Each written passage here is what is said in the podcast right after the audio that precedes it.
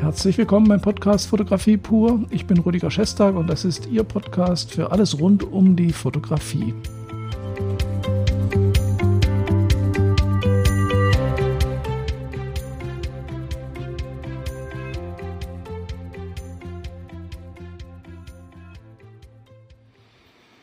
Ja, herzlich willkommen nochmal und ähm, schön, dass Sie dabei sind. Ähm, der Podcast hat sich ja so ein bisschen zu einem Fotografie-Philosophie-Podcast entwickelt, weil ich einfach, ich mag es, Themen zu besprechen, die vielleicht nicht ganz so offensichtlich sind, die aber im Hintergrund immer mitschwingen. Und äh, das sind teilweise ja eben auch so ein bisschen philosophischere Themen oder Themen, die vielleicht die Hintergründe in der Fotografie beleuchten. Und ein solches Thema habe ich mir auch für heute ausgesucht. Und zwar ähm, geht es um ein Thema, das ich äh, schon mal in, einem, in einer Art Spruch zusammengefasst habe. Ich habe nämlich mal gesagt, und das steht auch auf meiner Homepage, das Wichtigste, was ein Fotograf immer dabei haben sollte, ist eine Idee. Also meiner Meinung nach wichtiger als alles andere, sogar wichtiger als die Technik, die man dabei haben sollte, ist eben die Idee. Und mit einer Idee kann man nämlich Geschichten erzählen und mit einer Idee kann man Bilder erschaffen, die interessant sind. Und ähm, um das nochmal ein bisschen kurz zu beleuchten, äh, möchte ich ein paar Beispiele zeigen. Wir wollen ja heute Next Level machen, also dieses Thema nochmal um eine Ebene erweitern. Aber bleiben wir doch erstmal bei der Idee. Was meine ich damit, wenn ich sage, das Wichtigste ist es, eine Idee dabei zu haben? Wenn ich irgendwo hingehe, weil ich ein Foto machen möchte, ähm, dann kann man, das machen ja auch einige, vielleicht sogar erfolgreich, ich weiß es nicht, kann man sich überraschen lassen. Man geht also irgendwo hin an einen Ort, den man fotografieren möchte oder Menschen, die man fotografieren möchte und man lässt sich inspirieren und macht dann das, was einem vor Ort einfällt. Ich habe festgestellt, dass das sehr oft zu unbefriedigenden Ergebnissen führen kann. Muss nicht immer, aber kann. Ich habe festgestellt, dass die Fotos oder die Ergebnisse, die man erreicht, meistens nur so gut sind wie die Vorbereitung. Und zur Vorbereitung gehört eben auch die Idee.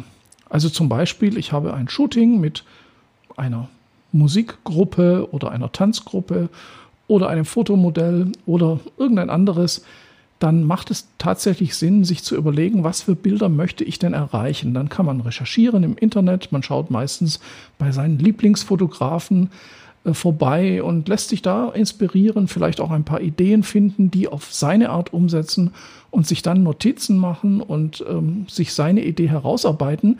Natürlich wird das Bild nie genau so, wie man es sich vorher überlegt hat oder in der Regel nicht. Aber zusammen mit der Idee kann man dann vor Ort sagen, so, schaut mal, das habe ich mir überlegt, was meint ihr dazu? Und dann entwickelt man zusammen die Idee weiter. Wenn man irgendwo hinkommt und sagt, ähm, keine Ahnung, macht mal, ich fotografiere dann, könnte das Ergebnis beliebig wirken. Und das ist der Sinn der Idee.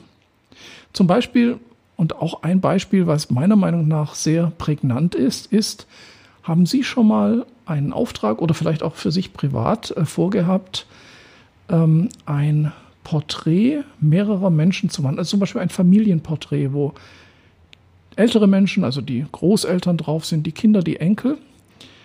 Und sie gehen jetzt zu einem Ort, in ein Haus, zu einer Familie oder in einen anderen Raum und haben dort diese Familie vor sich stehen.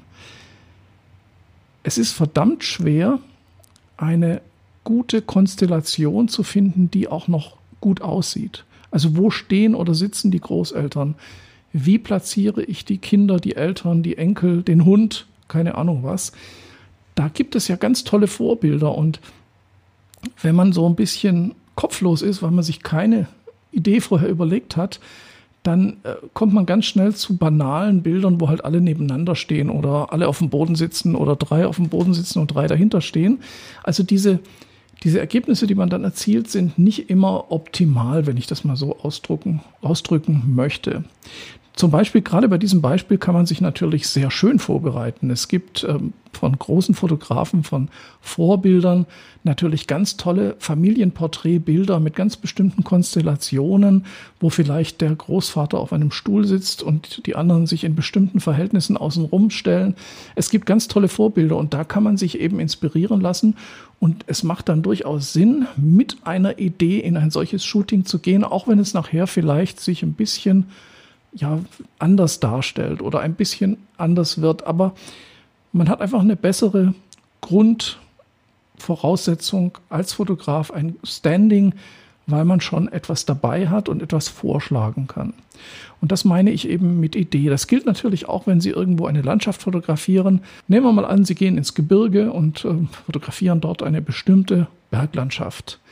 Dann ist es natürlich sinnvoll, sich zu überlegen, wie soll diese Landschaft aussehen. Ja, soll es eine bestimmte Lichtstimmung sein? Soll es Nebel, Tiefenstaffelungen haben mit äh, verschiedenen ja, Graustufen? Wie möchte ich, möchte ich das dramatisch darstellen oder eher romantisch und so weiter? Das heißt, auch da sollte man schon eine Idee haben, weil davon hängt es natürlich ab. Gehe ich morgens dahin? Gehe ich abends dahin? Suche ich mir ein bestimmtes Wetter aus? Welche Stelle besuche ich für das Foto und so weiter? Also die Idee generell hilft, gute Bilder zu machen und zwar meiner Meinung nach ist das sogar wichtiger als welche Kamera habe ich dabei. Jede Kamera kann interessante Geschichten erzählen. Und jetzt kommen wir zum Next Level, denn irgendwie war ich mit dieser ganzen Begründung, die ich jetzt äh, besprochen habe, noch nicht so ganz zufrieden, weil diese, die Idee ist ja schon mal eine Sache und eine schöne Voraussetzung. Aber ich denke, man sollte nicht nur eine Idee von dem Bild haben, das man erzeugen möchte, sondern man sollte auch eine Idee von der Person oder der Landschaft oder dem Objekt haben, was ich da fotografiere. Was meine ich damit? Nehmen wir mal an, ich äh, fotografiere, ja, fangen wir einfach mal wieder mit der Familie an. Ich muss ein Familienporträt fotografieren mit vier, fünf Menschen verschiedener Generationen. Dann kann ich mir ja schon mal so ein paar Beispielbilder raussuchen und kann überlegen, ja, so könnte man die hinstellen, das sieht ganz gut aus.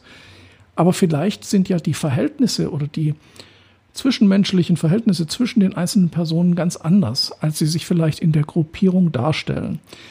Und da ist es natürlich ganz gut, sich auch Gedanken zu machen, was habe ich da für Menschen, wie stehen die zueinander, vielleicht vorher mit denen sprechen, das macht ja ein guter Hochzeitsfotograf auch.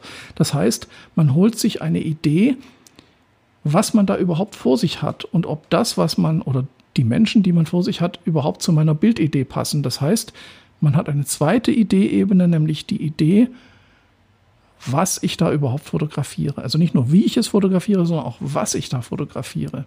Weil das interagiert natürlich immer mit dem, wie ich es nachher fotografiere. Also je nachdem, wie die Menschen zueinander stehen, kann ich sie ja auch entsprechend zusammenstellen und auch dann werden die sich erst wohlfühlen. Das ist also auch so ein ganz, ganz wichtiger Aspekt. Das gleiche gilt aber natürlich auch für, ja, wenn ich jetzt zum Beispiel Musiker fotografiere, dann will ich natürlich auch wissen, was ist das überhaupt für ein Typ? Erstmal, was für eine Musik macht der? Wie ist der drauf? Ist der eher ein unruhiger Typ? Ist es eher ein gelassener Typ? Ist das eher ein Typ, der ja keine zwei Minuten still sitzen kann? Wie korrespondiert der? Wie kann man überhaupt an ihn rankommen oder an sie natürlich auch immer?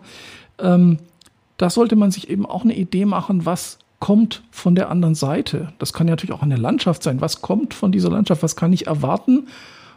Und kann ich das mit meiner ersten Idee, von der Bildidee überhaupt äh, in Einklang bringen? Also diese, diese Idee bekommen, die auch mit Recherche zu tun hat, was ich oder wen ich vor mir habe, das ist dieser zweite Level, der auch ganz viel mit Intuition und mit Kommunikation zu tun hat. Und das ist eine ganz wesentliche Eigenschaft von uns Fotografen. Also niemand sollte völlig unvorbereitet in Shootings gehen. Das ist natürlich auf den ersten Blick so, ja, das ist doch logisch, macht doch keiner Quatsch. Ich habe schon so oft gesehen, dass Leute völlig unvorbereitet in Shootings gehen. Und dann wundert man sich eigentlich auch nicht, dass die Ergebnisse vielleicht nicht so optimal sind, wie man sich das vorstellt. Das ist auf jeden Fall eine Anregung, die ich Ihnen mitgeben möchte. Und ähm, ja, damit bedanke ich mich auch dieses Mal wieder, dass Sie dabei waren, dass Sie bis zum Ende durchgehalten haben und freue mich natürlich auch auf Ihr Feedback, auf Ihre Kommentare, auf Ihre Likes oder auch Dislikes oder eine konstruktive Kritik. Bis zum nächsten Mal aus dem X-Lab und dem Podcast Fotografie pur, Rüdiger Schestag.